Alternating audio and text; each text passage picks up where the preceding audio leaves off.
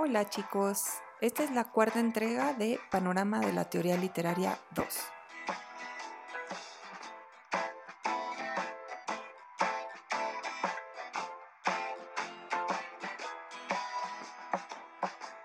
Quiero empezar por situar dentro de nuestro propio curso por qué estamos leyendo ahora a Riquet. Si se acuerdan, la vez pasada, bueno, en, todos los eh, las clases o entregas o grabaciones pasadas, habíamos hecho un caminito, un caminito histórico que iba desde el formalismo ruso y que llegaba hasta Derrida. No necesariamente es lineal, o sea, ahí hay muchas, eh, muchas curvas, muchas bifurcaciones, ¿no? Pero es cierto que hay un parentesco. No importa si es un poquito lejano, hay un parentesco y podíamos trazar esa línea. Entonces, formalismo ruso, tenemos ahí en unos márgenes muy raros, independientes del formalismo ruso a. Luego tenemos el estructuralismo, eso sí es muy, muy claro, formalismo ruso, estructuralismo. Tenemos un poquito la teoría crítica, ahí también como satélite todo esto. Y luego llegamos a la escuela francesa con Foucault, con Roland Barthes y con Jacques Derrida. Y hay un caminito trazado ahí entre ellos. Insisto, con todos sus asegúnes no es lineal, pero ahí hay un caminito interesante. Pero ahora estamos cambiando totalmente, no, no solo la ruta de ese camino, estamos cambiando de camino totalmente. Y estamos cambiando para volver a algo que también ya habíamos visto quienes estuvieron el semestre pasado en, la clase, que es la hermenéutica. Muy brevemente, si se acuerdan, lo que vimos de hermenéutica el año pasado fue un texto muy chiquito de Gadamer. Y en ese texto muy chiquito, lo que aprendimos fue que a la hermenéutica no le interesa profundamente la materialidad de los textos, que es en lo que han insistido una y otra vez todos estos autores, ¿no? Que, cuyo caminito hemos trazado. A la hermenéutica le interesa llegar al sentido del texto. Es más, lo dije mal, al sentido de la obra, porque puede ser una obra literaria lo mismo que puede ser una obra pictórica, lo mismo que puede ser una obra escultórica, musical, etc. O sea, hay una obra que es una creación y en esa creación hay un sentido. El sentido de la obra es el mensaje que nos deja la obra. En ese eh, tenor, el sentido es histórico, o sea, nos viene desde cuando haya sido creada la obra hasta nuestros días y de hecho se enriquece históricamente. Pero se enriquece no porque cambia históricamente, sino porque descubrimos cada vez más acerca de ese sentido. Entonces, si recuerdan, aunque sea poquito, lo que vimos con Gadamer, van a darse cuenta claramente que el camino es bien diferente, ¿no? O sea, Gadamer jamás se detendría a decir em, cuáles son las rimas del poema de Poe, ¿no? O sea, cómo las contamos, dónde está el acento y en qué sentido esto significaría algo dentro de ese poema, que es lo que hace Jacobson, ¿no? Uno de los ejemplos que pone Jacobson en, el texto de lingüística y poética es un poema de Poe que seguro todos ustedes conocen que es el de Nevermore, el del cuervo, ¿no? Y hace una medida del, incluso hace un análisis del espejo de las consonantes, ¿no?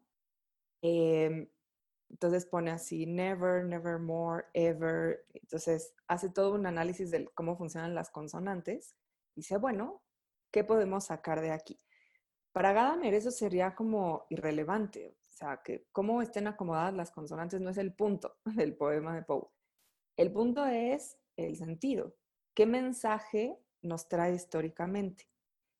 Y lo que dice Gadamer es, bueno, ¿cómo llegamos a ese mensaje mediante una aproximación estética al texto? Y la aproximación estética en Gadamer, ¿no? en el textito que vimos, puede es más complejo, pero no importa ahorita. En el textito que vimos el año pasado, eh, la aproximación estética al texto tenía que ver con una aproximación en la que se toma en cuenta el horizonte histórico de ese texto, el horizonte histórico del lector y se intenta enriquecer el mensaje en una especie de confluencia de ambos horizontes. Si se fijan, por ejemplo, aquí también importa mucho una contextualización muy, muy general de los textos, algo que los formalistas, si se acuerdan, peleaban mucho, que eso era completamente irrelevante. Lo que importaba eran las palabras en el texto, punto. ¿no? O si lo llevan a otro, eh, a otro punto, la afirmación de Derrida, de no hay nada fuera del texto, mm, en Gadamer está muy puesta en cuestión, porque de hecho, Gadamer lo que pone como presupuesto es una historia cultural. Entonces, primero hay que ir a la historia cultural, ver cómo ahí se inserta el texto, luego ir a nuestra historia cultural, ver cómo se inserta ahí y cómo confluyen, en qué cosas confluyen, cómo se enriquece el sentido, ¿no? Y esa es parte del ejercicio de interpretación del texto. Entonces, fíjense cómo son muy contrastantes, son visiones bien contrastantes de cómo aproximarse a un texto literario. Lo que nos toca hoy con Paul Riquet es regresar a la hermenéutica, pero ojo, aunque es cierto que Gadamer y Riquet, de nuevo, hay un parentesco, digamos, entre ellos, de autores, de intereses, de lecturas, de posturas, ¿no? Hay un parentesco. Riquet tiene una forma de aproximarse a la hermenéutica bien distinta a la de Gadamer. Y es bien distinta porque Riquet hace algo que en Gadamer, aunque está en otras obras, por ejemplo en Verdad y Método, Riquet nunca lo abandona, que es tomar todo lo que puede de la tradición occidental para enmarcarlo dentro de la perspectiva de la hermenéutica. Entonces, si se fijaron en el, en el pedacito del capítulo que ustedes leyeron, este capítulo que se llama Tiempo y Narración lleva el mismo título que la obra entera de tres tomos, Tiempo y Narración. Y en toda la obra, así como ustedes lo vieron en ese pedacito que leyeron, Riquet va insistiendo una y otra vez en de dónde saca las cosas, ¿no? de San Agustín, de Aristóteles, de Cassirer, de Clifford, de Kermode, de, ¿no? Si se fijaron, cita a un montón de autores y se cita a sí mismo también mucho, ¿no? Se cita a sí mismo y cita a un montón de autores. Entonces, los tenemos ahí todos, ¿no? Juntos. Y lo que hace es tomar esa tradición filosófica occidental para decir, pues es una aportación, una aportación como independiente, circunscrita, pero si la colocamos en el terreno de la hermenéutica, forma una especie de todo con todas las demás aportaciones. Y para esto Riquet es un genio. O sea, va tomando todo lo que está a su paso, filosofía analítica, filosofía continental, teoría literaria, teoría estética, todo lo que está a su paso, lo toma, lo absorbe y lo coloca en una especie de sistema. Y aquí es donde quiero hacer eh, el énfasis. Si se fijan, Roland Barthes, bueno, quienes estuvieron el año pasado, Michel Foucault, y ahora este semestre, Roland Barthes y Jacques Derrida insisten mucho en un método de lectura, en cómo leemos las cosas. Y en ese método de lectura insisten mucho en una crítica con un carácter profundamente político ético también, pero muy político. Enrique lo que vamos a ver es una preocupación de otra índole. O sea, la aproximación al texto y al texto literario en particular se da desde una aproximación, y perdonen la palabra, pero aquí es la palabra correcta y ahorita la explicamos un poquito, desde una aproximación ontológica. ¿Qué quiere decir ontológica? Que se preocupa por el ser de las cosas y en el caso de Riquet en particular, como un heredero de Heidegger, por el ser, y de nuevo, perdón por la expresión, pero por ese ser que somos nosotros en cada caso. Es decir, por el ser humano, entendido en un sentido filosófico, ¿no? ¿Qué, ¿Qué es esto que somos? ¿Por qué nos hacemos las preguntas que nos hacemos? ¿Cómo nos colocamos frente al mundo? ¿Cómo nos constituimos en, frente y a partir de ese mundo? Esas son preguntas filosóficas, ontológicas. Y Riquet considera que la aproximación a un texto literario se da desde esas condiciones ontológicas. Fíjense cómo hay, una gran diferencia, ¿no? O sea, hay una, una pregunta como absolutamente, ojo, total, universal, eh, de condiciones del ser, en que los otros autores nos habían dicho, no, no, no. Esas cosas totales universales, acuérdense de Derrida, ¿no? Cuando dice la totalización es imposible y además inútil, ¿no? Y Riquet nos pone una perspectiva completamente distinta. ¿Por qué les digo todo esto? Primero, para que vayan aprendiendo a diferenciar posturas. Segundo, para que sepan elegir posturas en el momento en que las tengan que elegir. Pero sobre todo, tercero, porque ahora mismo, vaya, ustedes pueden decir como que me gusta más Riquet o como que me gusta más Derrida y no va a pasar nada, ¿no? Es más, dentro de un año pueden decir, ay, no, ya, ya no me gusta tanto ahora, ¿no? Que, veo cómo son las cosas, ya no me gusta tanto. Y no pasa nada. Pero cuando hagan realmente un análisis muy serio, decidir estas cosas es asumir una postura y sus consecuencias. Entonces, es una decisión seria. Ahorita en esta clase no pasa nada, pero es una decisión seria a la larga. Y segundo, se los digo también para que no se les haga súper fácil combinar estas cosas, ¿no? Decir, ah, sí, Riquet dice esto y Derrida dice esto. Y yo los tomo a los dos. Porque si se fijan, están planteando cosas bien distintas desde perspectivas bien distintas. Entonces, si tratan de mezclarlos, no les va a salir, ¿no? Por ahora no les va a salir. Quizá en un doctorado, ¿no? Pueden experimentar, pero por ahora lo, mejor es eviten mezclar estas dos cosas, ¿no? O sea, Gadamer, Riquet, Heidegger se quedan por un lado y formalistas, estructuralistas, Derrida, Bach se quedan por el otro. Y ustedes decidan desde dónde quieren aproximarse al texto literario. Ojo también aquí que no es un menú, no es así como vainilla y chocolate, ¿no? Insisto, es, nosotros estamos comprometidos en esa decisión que tomamos. Entonces, ese es el contexto general. ahora vamos a volver a la hermenéutica para que vean un desarrollo de una postura completamente distinta. La hermenéutica Riquet es esta hermenéutica mucho más preocupada por tomar todo lo que se ha hecho en el pensamiento occidental para plantearlo desde la hermenéutica y en ese sentido, su acercamiento a un texto literario es muy filosófico, pero además tiene esta perspectiva de que el texto literario nos dice algo acerca de lo que somos, ¿no? En un sentido profundo, en un sentido de qué es ser ser humano. Esto no está excluido de Derrida, creo que eso es evidente, ¿no?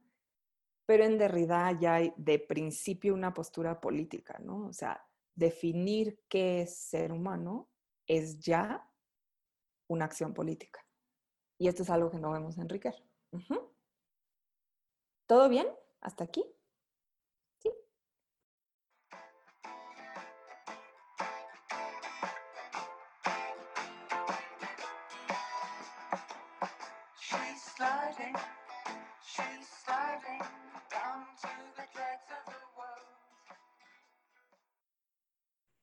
Gracias, sí, gracias, gracias por esas manitas, así ya me doy cuenta. Vale, entonces, em, vamos a empezar ya directamente ahora sí con el texto que ustedes leyeron de Riquet, que son estas dos primeras partes de el capítulo Tiempo y Narración dentro de la obra Tiempo y Narración. Y me voy a tratar de ir más o menos cercana al texto para que ustedes y para que sus compañeros que escuchen después puedan seguirlo conforme al texto. Y me voy deteniendo, me voy a detener donde Riquet cambia de, tema, o sea, dos veces, ¿no? Mimesis 1 y Mimesis 2. Entonces, fíjense cómo en la introducción que hace Riquet al texto, desde ahí ya nos coloca en una postura súper distinta de lo que veníamos leyendo hasta ahora. Y esa postura súper distinta así está en el primer párrafo, cuando él dice, narrar es una condición transcultural de nuestra experiencia temporal. E, esas son como un montón de palabras técnicas, pero fíjense muy bien lo que están diciendo. Número uno, está diciendo que nuestra condición de ser, nuestra condición de vida es temporal. está atravesada por el tiempo. Y que esa condición temporal nos lleva necesariamente, en cuanto somos seres humanos de cualquier cultura, por eso dice que es transcultural, en cuanto somos seres humanos de cualquier cultura posible, nos lleva a querer narrar. Es decir, que nuestra vida se constituye como eso, como una unidad a la que llamamos vida humana, cuando la narramos. Entonces, la narración es intrínseca a los seres humanos. Qué, curioso, ¿no? O sea, en, las otras perspectivas que habíamos visto, la escritura y la literatura, etcétera, están atravesadas por una multiplicidad de elementos, ¿no? La, técnica de escritura, la materialidad del lenguaje, eh, la literariedad del lenguaje, lo que es propiamente literario, lo ético, lo político. En cambio, Riquet empieza diciendo, no, a ver, olvídense de todas esas dimensiones. En cuanto somos seres humanos, necesitamos narrar, porque narrar es lo que hace de nuestra vida una vida humana. Esta es otra perspectiva. Y lo que él dice, y entiendo aquí ustedes no se preocupen, no tenían por qué saberlo, lo que él dice es, bueno, voy a explicar esto. En realidad lo que dice es, voy a fundamentar, voy a demostrar esto a partir de la combinación de dos análisis que ya vengo haciendo en este tomo. Ustedes no tienen por qué haberlos leído, ni conocerlos, ni nada, pero son dos análisis que son los dos capítulos anteriores de ese tomo. Uno es sobre la trama en Aristóteles y el otro es sobre el tiempo en San Agustín. Entonces, fíjense cómo tiene un, análisis sobre narración con Aristóteles, un análisis sobre el tiempo con San Agustín y lo que dice es, ahora, tercer paso, lo que voy a hacer es demostrar cómo, en cuanto nosotros somos seres humanos que necesitan narrar para ser seres humanos, pues estos dos pensadores me van a ayudar, ¿no? Voy a entrecruzar estas dos eh, propuestas, la trama en Aristóteles y el tiempo en Agustín, y voy a demostrar que así somos. Los seres humanos necesitamos narrar. Una vida, para llamarse humana, tiene que ser una vida narrada. Y eso se propone, ese es el, el inicio de este capítulo y lo que nos dice, yo voy a hacer esto. Algo muy importante es que en esa misma introducción, si no me equivoco, es la segunda o tercera página de, del capítulo, él dice, en general se han hecho aproximaciones em, semánticas o semióticas a la narración. Y precisamente yo, Paul Ricoeur, digo, esas aproximaciones están incompletas porque no toman el punto de vista hermenéutico. Y lo dice tal cual, ¿no? O sea, la hermenéutica lo que quiere es fundar el análisis de la narración en un análisis de nuestro ser seres humanos. Entonces, ojo con eso, ¿no? Ahí es donde él se, separa. Por cierto, paréntesis así anecdótico. Riquet y Derrida tuvieron un pique todas sus vidas, un pique académico muy formal, muy polite, ¿no? Debatieron juntos. Yo he tratado de conseguir eh, la grabación de un debate muy famoso que tuvieron y no le, sé que existe una grabación, pero nunca he logrado hallarla. Pero bueno, debatieron juntos y, y no, vaya, tenían posturas diametralmente distintas.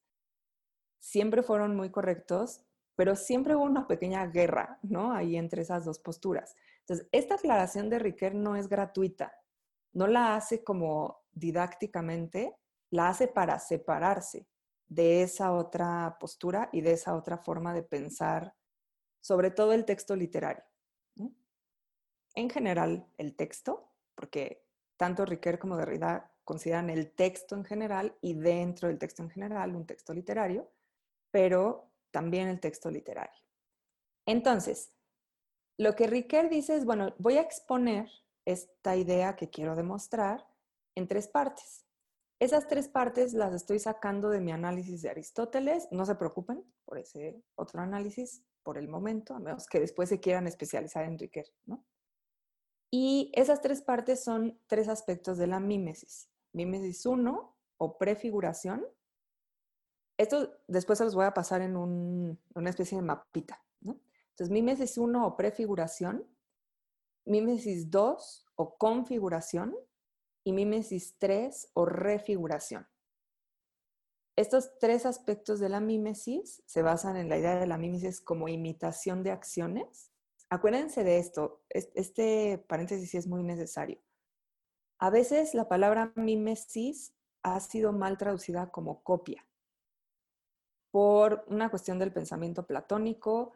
En cierta medida es entendible, pero no es una buena traducción. Mímesis no quiere decir copia, mímesis quiere decir imitación.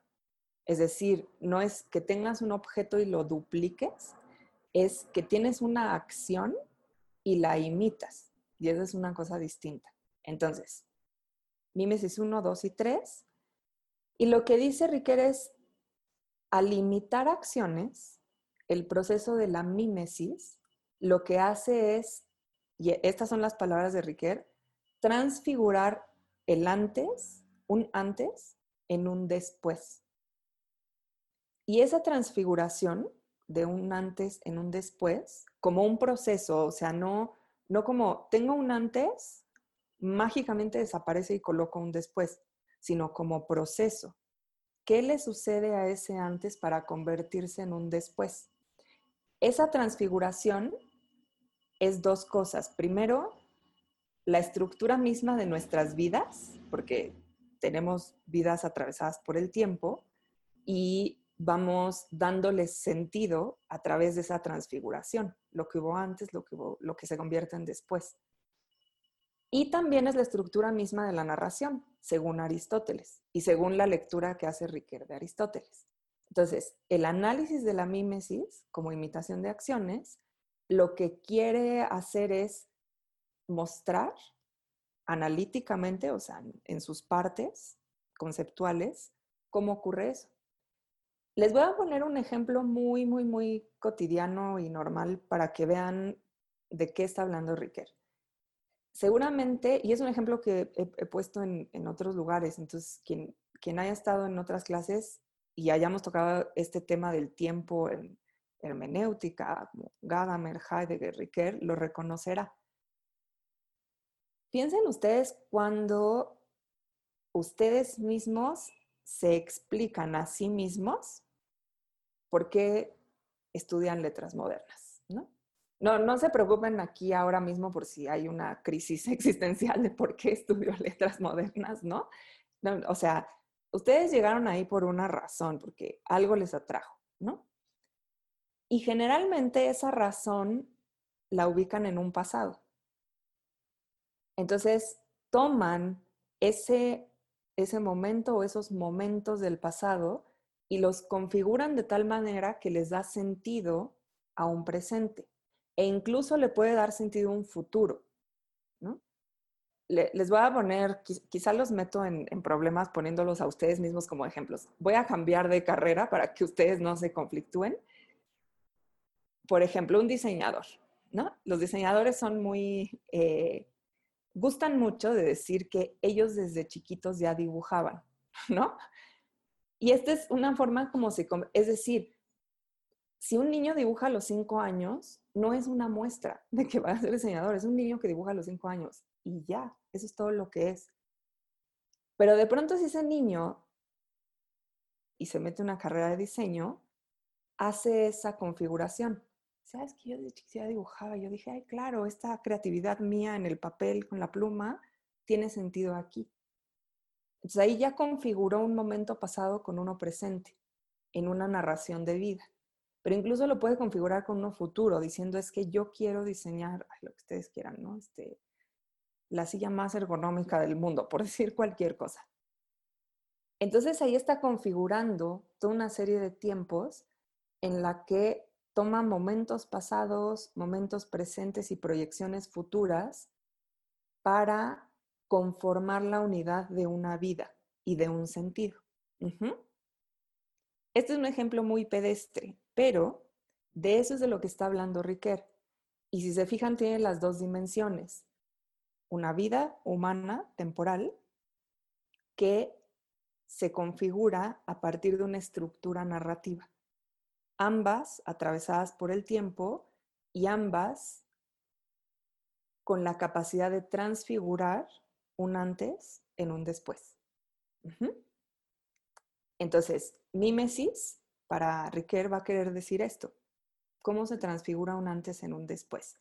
Ahora, como vamos a ver ahora mismo con mímesis 1, ese antes y ese después no se limitan a la narración o en nuestro caso al texto literario, sino que abarcan la experiencia previa, cultural e individual, o sea, del lector individual, pero también de la cultura a la que pertenece, ese texto literario y la experiencia posterior a ese texto literario, tanto en un sentido cultural como individual, la experiencia posterior a que yo lea ese texto literario. Fíjense cómo esto también es bien distinto de el no hay nada fuera del texto de Roland Barthes y Jacques Derrida. Fíjense cómo, ¿se acuerdan que Roland Barthes empieza su discurso diciendo, yo soy un sujeto incierto? O sea, como esto que soy yo pues, es una combinación caprichosa de signos.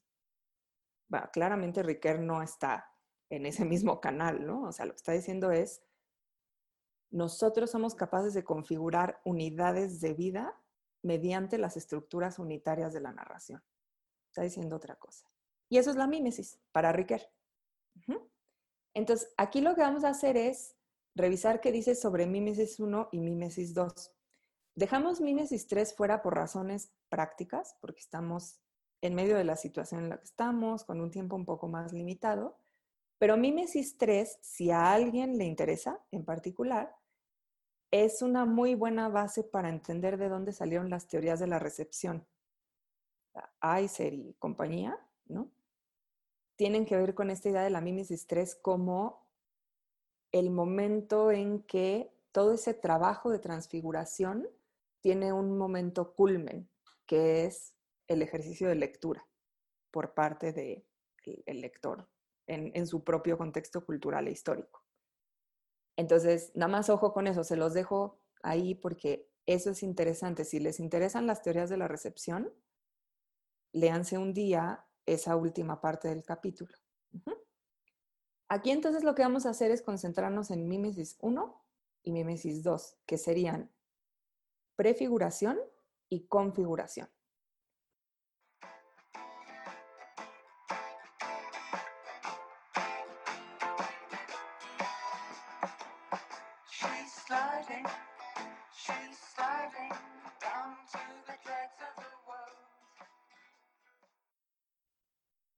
Cómo entonces Riquet empieza, Mimesis 1, prefiguración, situándose fuera del texto literario, diciendo, primero voy a hacer una descripción, no se preocupen por este terminajo, pero es una descripción fenomenológica, es decir, una descripción de cómo aparecen ante nosotros el hecho de que nosotros mismos somos seres capaces de reconocer una acción, de interpretarla simbólicamente, bueno, no solo interpretarla, más bien de eh, representarla simbólicamente e interpretarla simbólicamente y cómo ese reconocimiento de la acción, esa representación y esa interpretación tienen marcas temporales, porque somos seres temporales.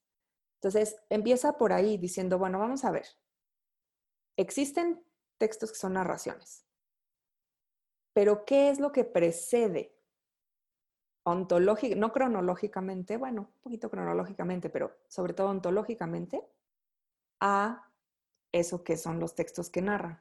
lo que dice, bueno, lo que precede son estos cerecitos que somos nosotros mismos, capaces de reconocer, representar e interpretar acciones. Porque si no hay eso, ¿qué demonios imitas? O sea, ¿cómo vas a imitar acciones si no sabes reconocer, representar e interpretar acciones. Entonces empieza por ahí. Y mímesis 1 es eso. Mímesis 1 es eh, la descripción de qué es lo que pasa cuando, em, no, no cuando, qué es lo que pasa con nosotros que somos capaces de reconocer acción. Entonces, fíjense cómo, y esto es muy de Riquet, va dividiendo las cosas, ¿no? Entonces dice, lo primero que voy a hacer es explicar cómo es que reconocemos una acción. Y divide ese reconocimiento en tres niveles. Ojo, estos niveles son analíticos, es decir, no es que cuando yo reconozco una acción pase por tres etapas o que una etapa sea más importante que la otra. Simplemente es para explicarlo, para hacer un análisis.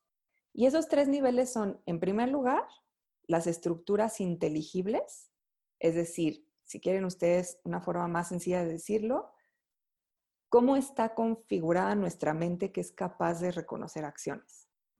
¿Qué, categorías conceptuales tenemos que nos permiten reconocer acciones? Segundo, recursos simbólicos. Estos recursos simbólicos ya no son solamente cómo estamos configurados, sino cómo se ha desarrollado nuestra cultura. Cómo hay un contexto cultural en el que las acciones simbólicamente significan algo. segundo, recursos simbólicos. Y tercero, caracteres temporales como siempre que reconocemos acción, bueno, reconocemos, representamos o interpretamos acción, hay una serie de marcas temporales. Entonces vamos a empezar por la primera parte de Mimesis 1, que son las estructuras inteligibles. Las estructuras inteligibles, nos dice Riquet, son aquellas categorías conceptuales que tenemos todos en cuanto seres humanos que nos permiten reconocer una acción como algo que va más allá de lo físico. Es decir, piensen ustedes, si, si tienen ustedes un plano, una mesa de billar, ¿no? Es un plano donde hay unas esferas y esas esferas provocan reacciones la una en la otra cuando se mueven. Esa es una acción meramente física que tiene que ver con la masa de los cuerpos, su desplazamiento, su velocidad, etc. Pero una acción, tal como la estamos entendiendo aquí dentro de la narración, no es eso. O sea, no, no hay ese componente como indiferente y mecánico. Hay otra cosa. Y nosotros la reconocemos porque tenemos una serie de categorías conceptuales que nos permiten hacerlo. Esas categorías conceptuales son las que Riquet va mencionando, así como en una, bueno, es un párrafo, pero una especie de lista. Dice, bueno, número uno, una acción tiene fines. Es decir, no solo se hace algo, sino que se busca algo con eso que se hace. Por lo tanto, hay alguien comprometido con ello. En ese mismo compromiso, una acción tiene motivos. Piensen ustedes en las bolas de billar, los billar ni tienen fines ni tienen motivos, ¿no? O sea, una empuja a la otra y ya, se acabó. Pero si ustedes piensan en la persona que tiró de determinada forma, ahí sí hay unos motivos y unos fines. Si quieren ustedes los más simples, ganarle al adversario, pero ya hay un fin y un motivo. Y en tercer lugar, esos fines y esos motivos pertenecen a un agente es decir, a alguien que es capaz de llevar a cabo la acción, que se sabe capaz de llevar a cabo la acción y que es capaz de llevarla a cabo. Ahora, esos agentes tampoco son neutrales, ¿no? Es simplemente puedo hacer una acción. La acción se lleva a cabo en ciertas circunstancias y esas circunstancias están delimitadas. Es decir, por ejemplo, yo puedo considerarme agente pero no puedo volar. No puedo llevar a cabo esa acción porque físicamente estoy limitada para hacer eso.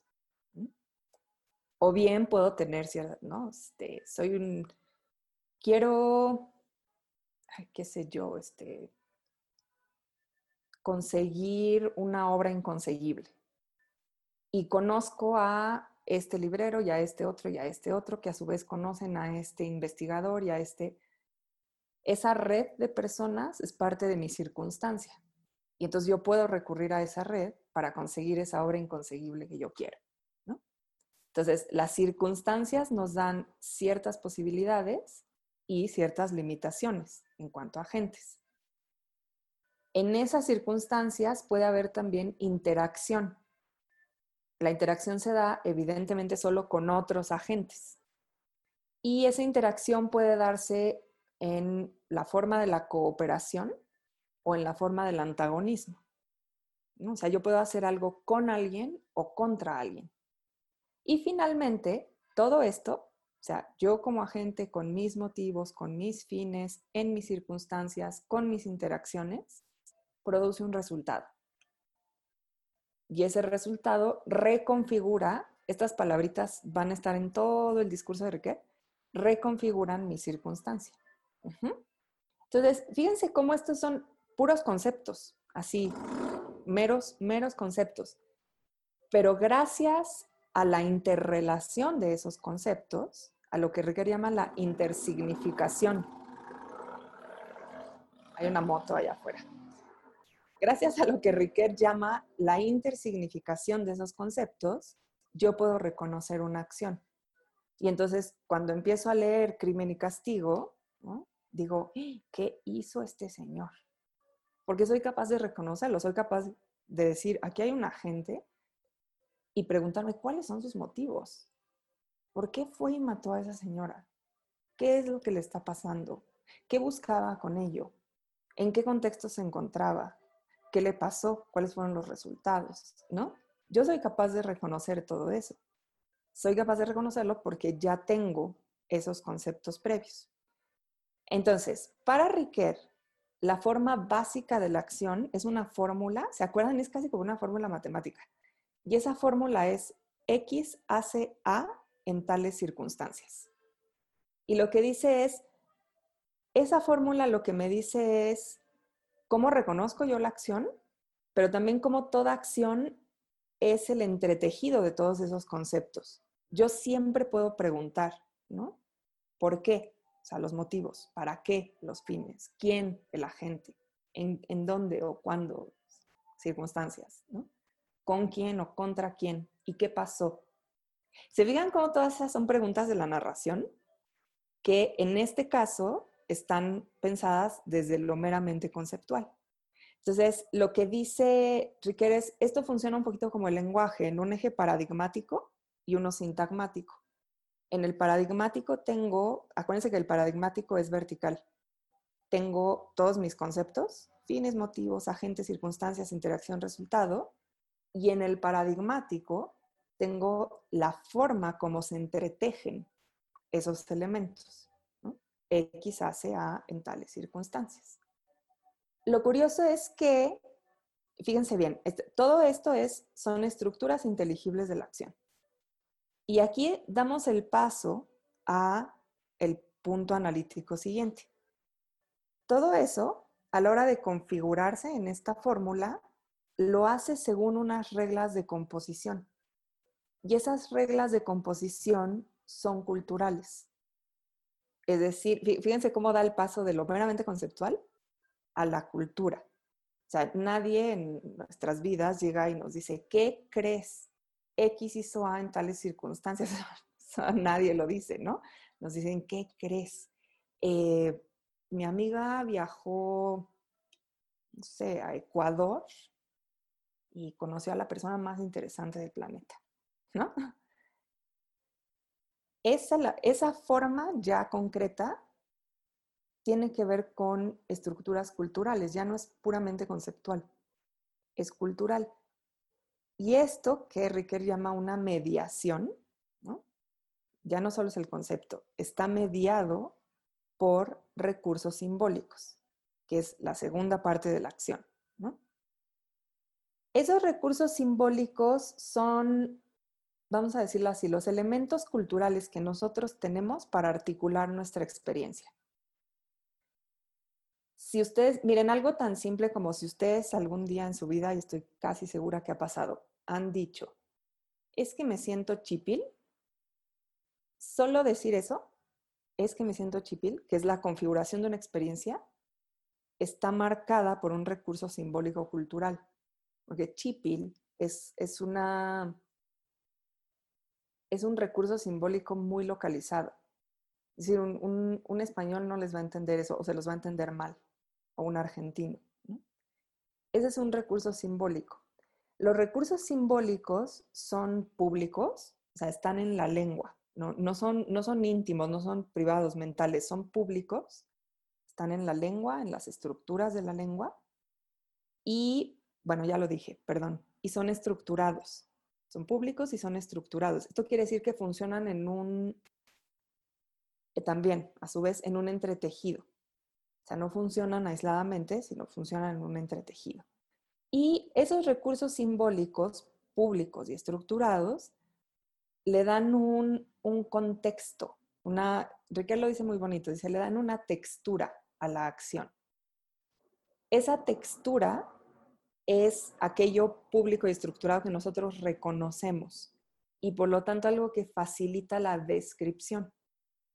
O sea, que cuando yo digo, fíjate que mi amiga se fue a Ecuador y conoció a una persona interesantísima, todo eso, la forma como lo digo, la forma como lo presento, les permite más bien a ustedes describir eso que pasó. Tiene ya los caracteres para que no esté en mi cabeza, ¿no? conceptualizado como acción, sino para que ustedes puedan decir, ah, claro, sí, me está contando algo y me lo está contando de esta manera en que yo lo puedo entender. Ahora, esos recursos simbólicos no solo son públicos y estructurados, ojo, eh, para Riquelme esto es mucho más amplio, no solo es la lengua, también los gestos, ciertos códigos culturales, ¿no? Eh, qué sé yo, el comportamiento en un lugar público, ¿no? Eso también sería un, recurso simbólico. ¿Cómo nos comportamos en una sala de conciertos? Eso es recurso simbólico, Les voy a contar una anécdota para que vean cómo esto es, eh, en efecto, algo que se puede conceptualizar de manera neutra, pero que simbólicamente es cultural. Alguna vez tuve la oportunidad de acompañar a dos personas de Níger a un museo de arte contemporáneo.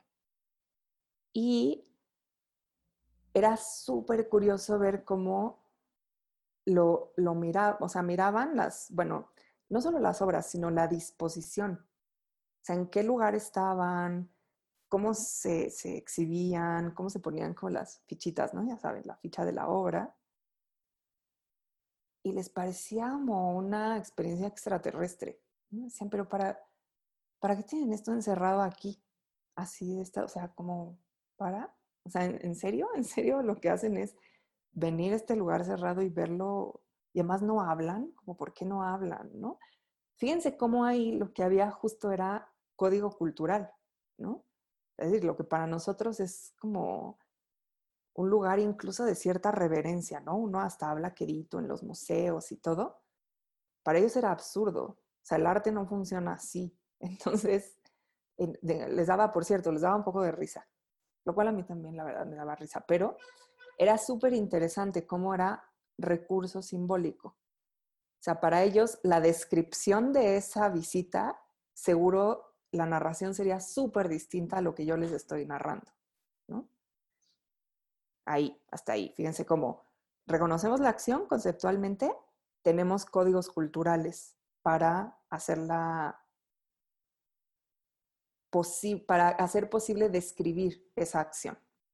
Pero no solo para describirla, también tenemos el código en el sentido no solo de la lengua y el gesto, etcétera, que son públicos y estructurados, sino de la norma o la regla, o sea, el código en el sentido de ley. Y cómo esos códigos prescriben la acción. O sea, mandan que sea de cierta manera para que se entienda. Si se acuerdan, Riquer pone el ejemplo de levantar la mano, ¿no? Dice, hacer, aquí no quepo, pero sería como levantar la mano así, ¿no? Se puede ser un saludo, puedo estar deteniendo un taxi, o puedo estar votando por algo. Y eso es solo en un contexto muy limitado, ¿no? Pero hay una norma para entenderlo. ¿Qué es lo que haces cuando votas? Bueno, cuando se vota a mano alzada, ¿no? Esto. ¿Qué es lo que haces para tener un taxi? Esto. ¿Qué es lo que haces para saludar? Esto, ¿no? Entonces hay un código social y esas reglas prescriben ciertas acciones. Es, esta combinación entre lo que permite describir y prescribir una acción hace que toda acción simbólicamente siempre tenga un valor. Está mejor hecha o no tan bien hecha, es correcto o es incorrecto, la aceptamos o no la aceptamos. Y esto es muy interesante, Enrique, porque lo que dice es, esta, este elemento de los recursos simbólicos no solo nos dice cómo se configura la acción culturalmente, ya no solo mentalmente, sino culturalmente, sino que además nos indica que toda acción, toda acción posible, pensable, hecha por hacer, eh, ficticia o real, nunca es éticamente neutra. Siempre lleva consigo un valor, siempre. Entonces, si ustedes empiezan a leer X, ¿no? Este, qué sé yo. Eh, esa tarde el coronel Aureliano Buendía conoció el hielo. Esa acción no es neutra, nunca es neutra, ¿no? O sea, siempre vamos a tener una serie de valores asociados que obviamente se desarrollan conforme vamos leyendo, pero va a haber una serie de valores asociados. Y lo que dice Riquer es, finalmente esos valores siempre se juegan entre lo bueno y lo malo. Ojo con esto, este es un dualismo que así lo plantea Riquer, ¿no? Se juegan entre lo bueno y lo malo. Y nosotros como lectores encontramos en la literatura una resolución hipotética de esto. O sea, no podemos decir en la vida real esto es bueno o en la vida real esto es malo, sino que con las narraciones literarias decimos, esto podría ser algo bueno o esto podría ser algo malo. Y eso transforma, reconfigura nuestra valoración de acciones en el mundo real. Entonces, fíjense, prefiguración. Primero, tenemos elementos conceptuales. Segundo, recursos simbólicos, que ya son colectivos y culturales, y que hacen que toda acción sea siempre, lleve siempre un valor, que nunca sea éticamente neutra. Y tercero, estos eh, elementos de la prefiguración tienen unas marcas temporales. Esas marcas temporales se refieren, y aquí, perdón, esto va a ser un poquito muy técnico, pero es, la forma como está planteado Enrique. Estos caracteres temporales vienen de una especie de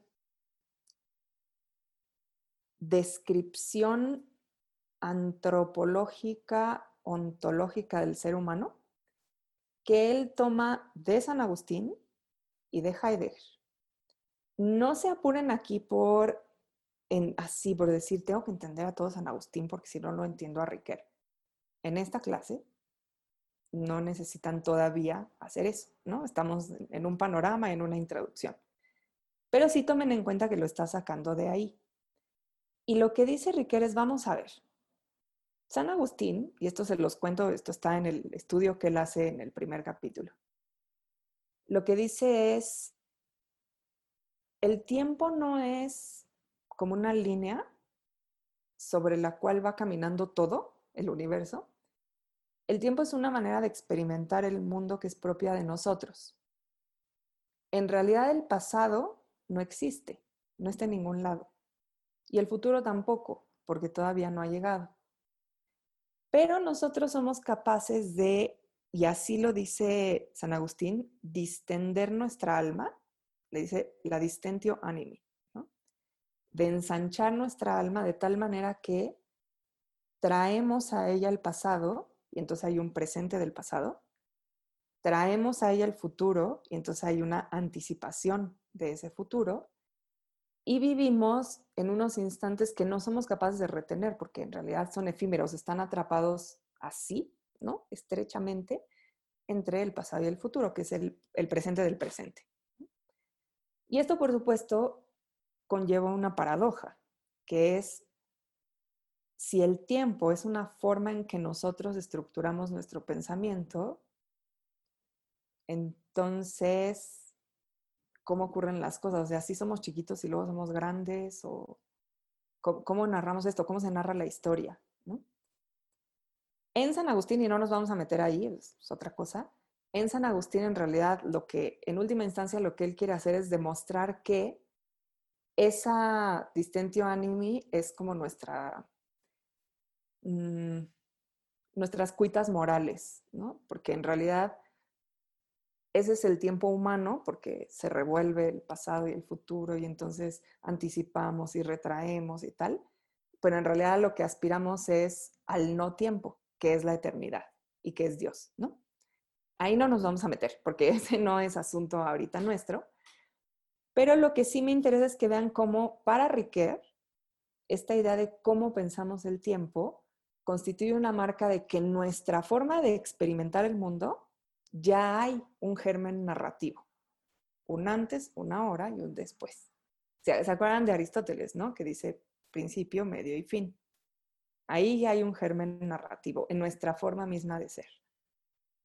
Pero Riquet agrega a el análisis de Agustín un conceptillo de Heidegger que es muy complicado, no se preocupen, ¿no?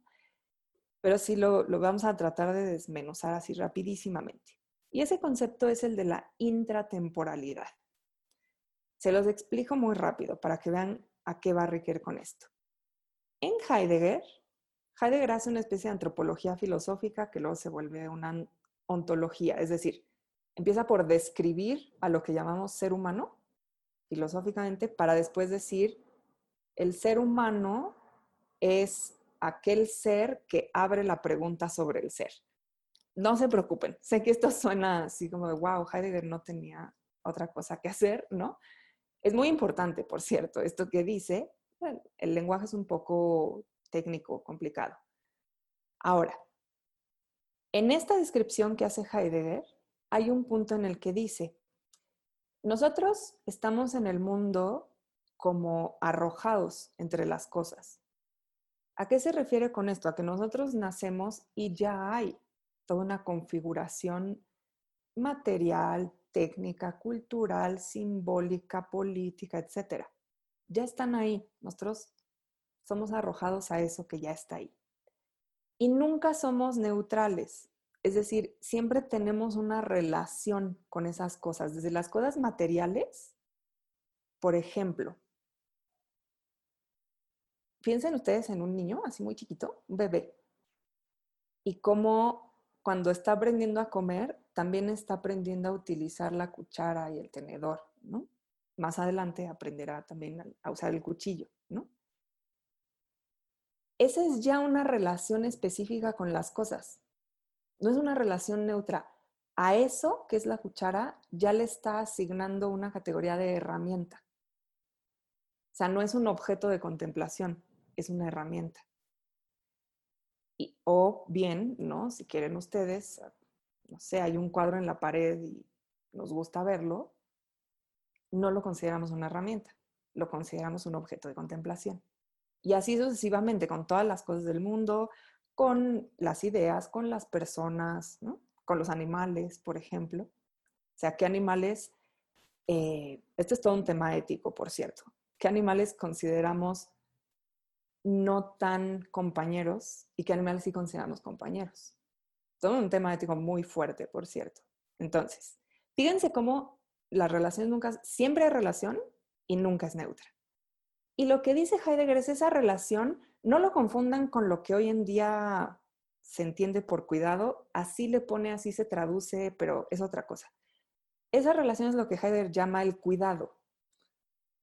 En realidad el cuidado estaría mejor traducido como ocupación y preocupación. Es decir, ocupamos las cosas, tanto en el sentido chilango como en el sentido norteño, ¿no? esa sería una mejor traducción, pero bueno, en la traducción se llama el cuidado de las cosas. En realidad no es lo que hoy queremos decir con cuidado. Y generalmente pensamos que en ese mundo de cosas ya hechas, ideas y personas y animales y objetos materiales, es como una especie de recipiente donde hay tiempo y nosotros vamos cruzando por ahí. Y lo que dice Heidegger es, ojo, no. El tiempo se constituye... Está pasando otro vehículo motorizado ahí muy fuerte. Eh, el tiempo se constituye en nuestra relación con esas cosas sea, no es que yo de chiquito tenía esto y luego crecí, tenía esto y ahí pasó tiempo. Es, yo tuve una relación específica con esto y después una relación específica con esto. Y en esa articulación de relaciones hay una experiencia temporal. Riquet lo resume muy bonito en una frase que de hecho es casi bíblica, que es, no es yo estoy en el tiempo, es hay un tiempo para. No sé si ustedes recuerdan, bueno, no sé si más bien tengan como esa eh, idea de esa experiencia, pero cuando uno es chiquito, cuando uno es niño, el tiempo depende de las acciones. O sea, no, no, no es como, ay, son las dos, tengo que comer. De niño uno no dice eso de niño uno dice, estoy jugando o estoy, o sea, en la escuela, estoy viendo a la maestra, estoy, este, estoy hambriento también, ¿no? Y eso es lo que hago ahora. Es el tiempo para quejarme del hambre, es el tiempo para estar en la escuela, es el tiempo para comer, es el tiempo para jugar a ese tipo de relación con el mundo es a la que se refiere Heidegger como intratemporalidad. ¿Sí? Entonces, cuando Riquet dice, ojo, toda acción tiene ya un carácter temporal, tiene marcas de que es temporal, se refiere a cuando nosotros reconocemos una acción y todo lo que ya llevamos, fines, motivos, agentes, circunstancias, ¿no? los recursos simbólicos que nos permiten describirla, los recursos simbólicos que la prescriben, etc. Nosotros ahí ya estamos situados frente a esa acción con dos cosas.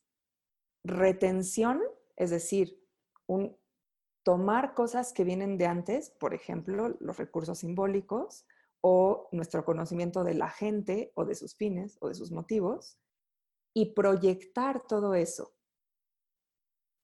Fíjense cómo lo que está diciendo es, ¿se acuerdan de Agustín, no? El presente del pasado, el presente del presente, el presente del futuro, pero eso se configura en nuestra relación con el mundo. Entonces, fíjense cómo lo que está diciendo Riquet es en nuestras vidas, así en nuestras vidas, en, lo que nosotros vivimos cada día, todos estos recursos están en juego todos, todos, para explicarnos por qué estamos aquí, qué es lo que queremos hacer, qué es lo que no queremos hacer, qué es lo que nos vimos obligados a hacer, cómo interactuamos con las demás personas. Todo eso implica configuración de acciones. Y nosotros ya tenemos estos recursos.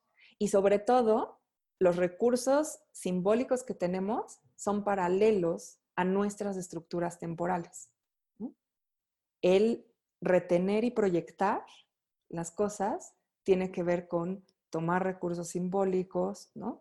Y describir o prescribir o valorar las acciones, Y ahí nos vamos configurando, en este caso, nuestras vidas como vidas humanas, en su interacción con otras vidas humanas, en un mundo, ¿no? Donde resulta que hay seres humanos. Esta es la prefiguración, es una descripción de cómo somos nosotros que somos capaces de identificar acciones. ¿Hasta aquí vamos bien? ¿Sí? Vale. Eh, yo tengo una pregunta solamente. Sí, sí, sí, claro. Como que reformular lo de los recursos simbólicos son paralelos a nuestras experiencias temporales porque no me quedó como que muy, muy claro. Claro, mira, cuando Riquet dice tenemos recursos simbólicos, lo que está diciendo es que hay formas en que nosotros, vamos a decirlo así, absorbemos, por utilizar una metáfora, absorbemos la cultura y gracias a esa cultura somos capaces de prescribir, o sea, de darle un valor a las acciones, pero también de describirlas. O sea, simplemente, por ejemplo, de continuarlas, ¿no? No solo las valoramos, también decimos, por ejemplo, continuarlas hacia el pasado, ¿por qué? Pero ¿por qué hizo eso? O decimos, ¿y luego qué pasó? ¿No? Es esa curiosidad, esa intriga, le llama Riquet. Esa intriga es una marca de cómo nosotros para configurar una acción necesitamos retener cosas que ya venían, ¿no? Motivos, por ejemplo, la motivación es, está configurada como algo que viene de atrás, o bien recursos simbólicos, o sea, chipil, pues porque nuestra cultura existe y ya lo, lo, lo retraemos de atrás, ¿no? O bien de proyectar, que es, ¿y qué pasó después? ¿O por qué quería hacer eso? ¿Qué buscaba con eso? Ahí hay una proyección. Y lo que dice Riquet es, esos conceptos, fines, motivos, agentes, circunstancias y los recursos simbólicos en las que los hacemos compartidos, comunicables, públicos, culturales, bueno, material de, de una cultura, si, si te fijas, implican esa acción en que a la vez, a un mismo tiempo, retomamos y proyectamos, ¿no? Y ese retomar y proyectar tiene que ver con entendernos a nosotros mismos como esos seres que en su relación con las cosas, con el mundo, con las otras personas, ¿no? Etcétera, decimos, ah, claro, es que, ¿no? Por ejemplo, ¿por qué quería hacer eso? Es un tiempo pasado, ¿no? Para encontrar los motivos. ¿Qué buscaba con eso? Es un tiempo futuro para encontrar otra cosa. ¿Qué pasó? ¿Cuál fue el resultado? Proyección, ¿no? Eh, ¿Quién era este agente? Entonces, ha pasado, ¿de dónde viene? ¿Cuál es su vida? ¿Por qué hizo eso? ¿no? Y lo hacemos tanto en un sentido cotidiano como en un sentido narrativo. O sea, nosotros, híjole, hasta lo que es terrible, ¿no? O sea, por ejemplo, decir que alguien se portó de determinada manera porque pues, es así. E, ese tipo de, de configuración, ¿no? Implica retraer ciertos recursos simbólicos que hemos absorbido del pasado y también neutralizar, por ejemplo, un pasado de un agente. Decir, ah, pues es así y ya, ¿no? Sí, sí, sí lo ves como todos los elementos conceptuales y simbólicos se pueden colocar, por decirlo así, en una tensión temporal, ¿no? Lo traigo desde atrás, lo proyecto hacia adelante, está ahora. Y en ese sentido es que Riquet dice, todos estos elementos conceptuales y culturales tienen ya en sí mismos marcas temporales. No sé si quedó un poquito más claro. Sí, ya, muchas gracias. Ah, qué bueno, Brenda. Gracias a ti. Ok, entonces, para hacer la última partecita de este recorrido con Riquet, vamos a hablar un poquito de Mimesis 2.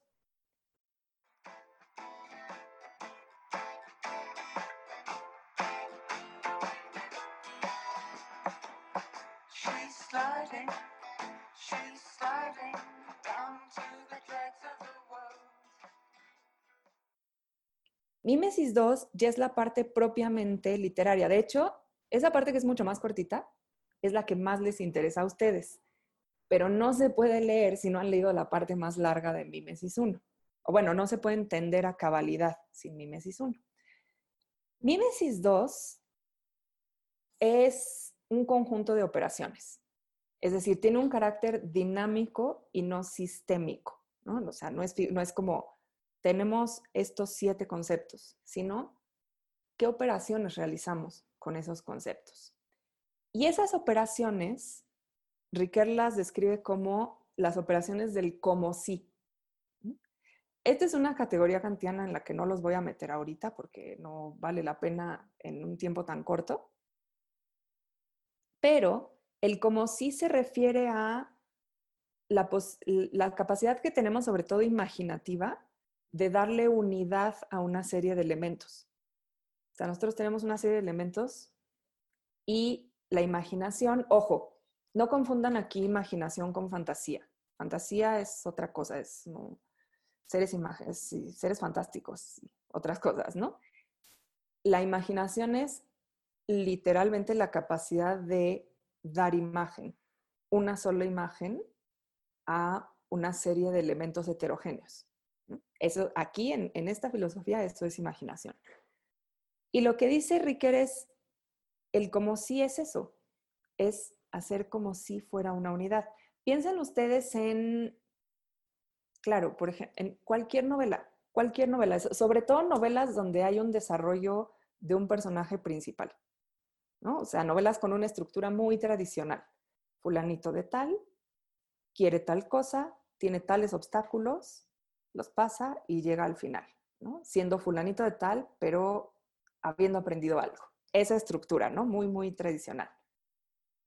Ahí, en realidad, no es la totalidad de una vida. O sea, ¿quién podría tener la totalidad de una vida, no? No es tampoco una, una línea continua, justamente porque hay obstáculos y los va pasando, ¿no? Sino que es una serie de elementos, el protagonista, las circunstancias, los obstáculos, los que le ayudan, sus motivos, si cambian o no, sus resultados, si son buenos o no, si tiene que desviarse porque entonces este resultado no salió bien, etcétera. Todo eso, pero se presenta como si fuera una unidad. Y nosotros lo entendemos como una unidad. Decimos, ah, claro, esto fue lo que le pasó a, no sé, ahorita no me viene, ay, qué barbaridad, no me viene a la mente una novela así, este, como muy, muy, muy, absolutamente tradicional. Bueno, no importa, ¿no? El Wilhelm Meister de Goethe, ¿no? Entonces, claro, aprende a vivir, aprende a ser parte de su sociedad, ¿no? Es, pero hay un montón de elementos heterogéneos. De hecho, si la leen, van a ver que hay un personaje que es eh, una chava que vive en una casa lejos, pero entonces luego conoce a otra en su casa y entonces esta tiene un sobrino, pero entonces, no. Pero todo eso nosotros lo entendemos como, claro, el aprendizaje de Wilhelm. De eso se trata la novela, es una unidad. Esa unidad es narrativa y esa unidad narrativa es el cómo sí. Eso es la mímesis 2. Entonces dice Riquer, entonces esta serie de operaciones, que son la mímesis 2, ya es propiamente narrativa, pertenece a la trama, ¿no? No a nuestra estructura de seres humanos, sino a qué es una trama. Y en esa trama, o sea, lo que hace la trama es mediar siempre entre dos cosas. Lo primero es entre acontecimientos independientes y la totalidad de una historia. Entonces, por un lado, configura una serie de acontecimientos independientes en una sola historia, esa unidad, o bien, cuando nosotros lo leemos en una sola historia, reconocemos todos los acontecimientos independientes. Eso es lo que logra la trama, que esas dos cosas estén ahí juntas.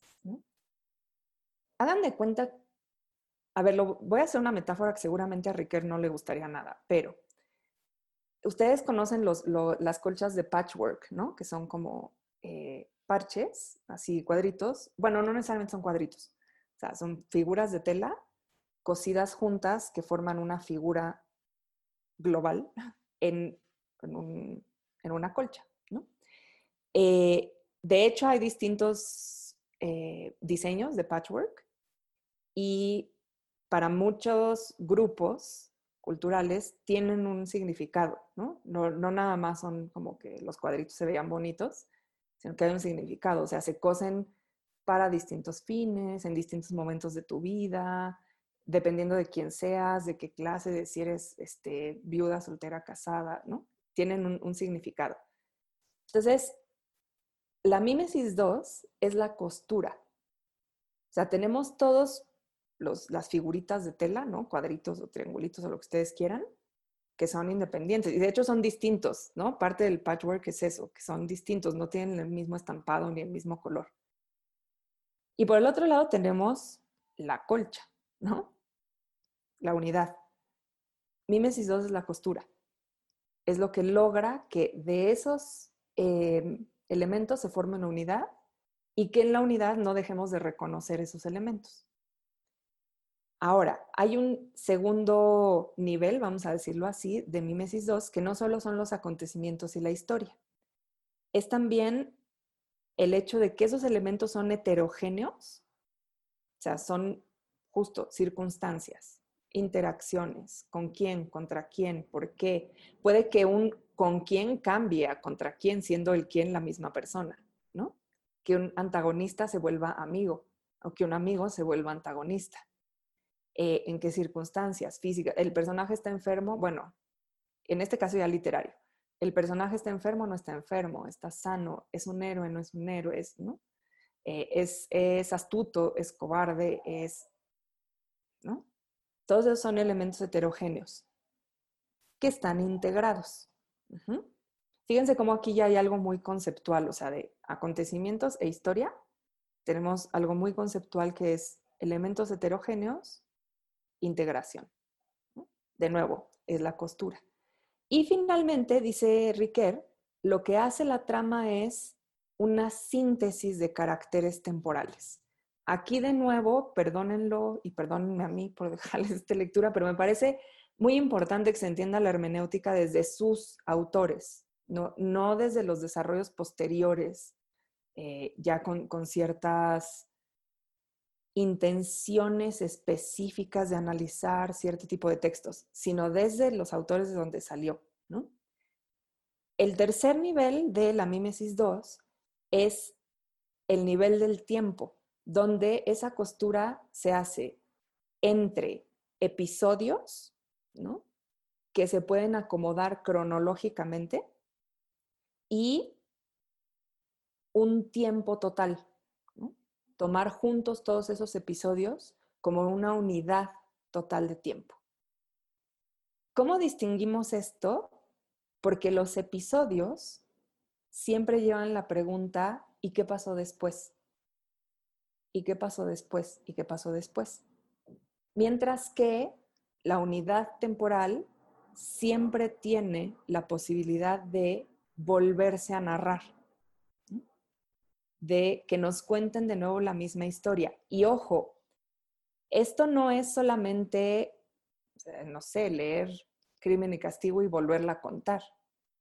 Es también leer Crimen y Castigo y quizás después ver una película con esa misma premisa, ¿no? O sea, un, un dilema moral que le sucede a alguien. Esto es también volver a contar siempre esa unidad temporal, por ejemplo, ahí habría una unidad temporal de la culpa. ¿Cómo experimentamos la culpa? Pues, ¿no? Viene todo lo que retenemos del pasado, tanto en motivos como en agente, como en eh, recursos simbólicos, etcétera, como lo que proyectamos. ¿Por qué quizás Raskolnikov no nos parece en todo momento terrible, ¿no? no nos o sea, no lo vemos y decimos, qué horror, es un asesino. Nos interesa. ¿Por qué nos interesa? Dime, Brenda. Eh, no sé si lo entendí bien o estoy como que sobreinterpretando, pero podría ser que la unidad temporal, como les estoy explicando Ricoeur, podría ser lo que nosotros entendemos como motivos literarios que se repiten todo y todo el tiempo? Casi, casi. Muy bien, muy bien este comentario. Em, te voy a decir por qué casi. En efecto, la unidad temporal tiene que ver con esta idea. Solo que Enrique, y esto es, eh, a ver, o sea, tú podrías explorar esa idea, ¿no? Por tu parte y es, una buena exploración, o sea, sí, es atinada. Solo que Enrique, no, no, sé si se fijaron, pero lo lleva todo a conceptos así y además le encantan las triadas. Por alguna razón, eso es muy interesante, Enrique, divide todo en triadas, ¿no? Y la triada a la que él va, si ustedes se acuerdan, es, mm, claro, la que no se va a acordar soy yo, no ustedes, es, es que me estoy saltando a mi es género, no, no me acuerdo la en medio, y tipo, ¿no? Y lo que dice en efecto es, claro, las obras se pueden volver a narrar porque conforman géneros, ahorita no me acuerdo del segundo nivel, y tipos. Es el género literario, el tipo de, gracias, sí, Amanda, muchas gracias. Forma, ¿no? Que es cómo, cuál es la disposición de las acciones en ese género, y el tipo, que es la obra concreta.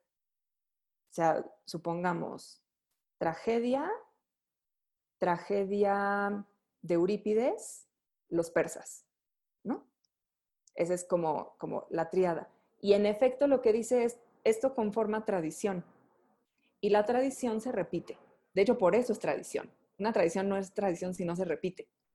Y se repite. Lo que pasa es que, ojo, mucho ojo, se repite en tensión con la innovación, con lo que Riquet llama desviación calculada, que es, si yo retomo este género, incluso yo retomo cierta disposición, cierta forma de presentar este género, pero hago una pequeña desviación y ahí ya no es, eh, no sé, Eurípides, ahora es Shakespeare. Y sí es tragedia, y sí tiene una disposición específica de los elementos, pero ya no es ese tipo, ya es otro tipo, ¿no? O incluso piensen ustedes en las parodias de tragedias que se han hecho, ¿no? Entonces ahí un género está en tensión con el otro, se desvía por tensión, ¿no? Del género mismo. Entonces, esta, muy, muy bien, Brenda, esta, esta idea, ¿no? De decir, hay bueno, mímesis 2 es como la costura. Entre acontecimientos de historia, entre elementos heterogéneos y, perdón, y la integración de esos elementos en una unidad, entre episodios ¿no? Cronológicos. Ojo, que cronológicos no quiere decir que estén en orden. Piensen ustedes en casi cualquier novela y ustedes de hecho pueden hacer un análisis cronológico que cambia la estructura de la novela, porque la estructura de la novela no siempre es así lineal. Casi nunca, de hecho, es así lineal. Entonces, episodios cronológicos, ¿no? Algo pasa antes y algo pasa después. No necesariamente se presenta así, pero algo pasa antes y algo pasa después. Y la unidad, la unidad de tiempo, que en efecto conforma géneros, conforma temas, para empezar, Y esos temas se presentan en géneros, en formas y en tipos. Pero a lo largo de la historia hay desviaciones calculadas y esos géneros, tipos, etcétera, van variando. Entonces, hay una regla de cómo acomodar ¿no? Los elementos, los acontecimientos, los elementos heterogéneos, los episodios. Esa regla es imaginativa, o sea, le da una imagen total a eso. Y esa imagen total históricamente va variando. Y esa forma de la costura, o sea, para Riquet, eso es lo que hay que buscar en un texto literario. ¿Cuál es, así se los voy a decir porque son sus palabras, cuál es la textura de esa costura? ¿Cómo están dispuestos los hechos? ¿Qué tanto se desvía o no de otras formas de disponerlos? ¿Cuáles son los elementos heterogéneos y cómo se unen? ¿Cómo combino yo esa motivación con ese agente y con ese recurso simbólico? Pero sobre todo, ¿cómo es que yo los reconozco y cómo modifican? Y esa es la refiguración. O sea, Mímesis 2 es configuración, Mímesis 3 es refiguración. ¿Cómo modifican mi perspectiva del mundo? Porque lo que dice Riquet es, una vez que yo leo una obra, mis elementos de prefiguración se refiguran.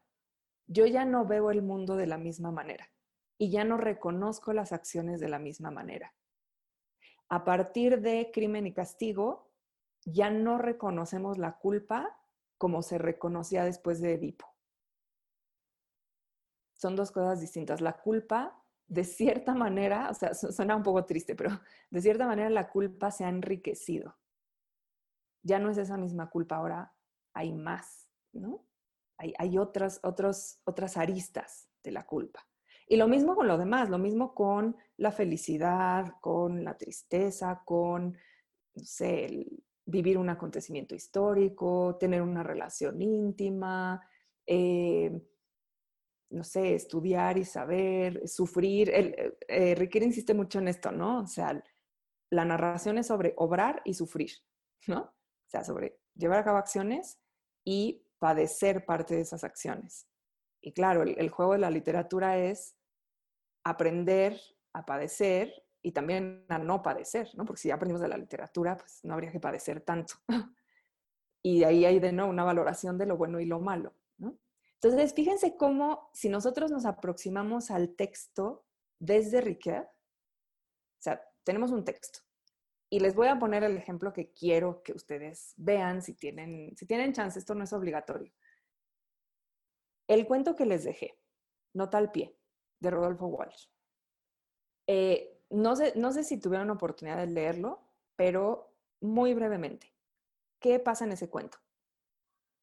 Hay una voz narrativa en primera persona que es un editor a quien le avisan que ha fallecido un traductor de la casa editorial.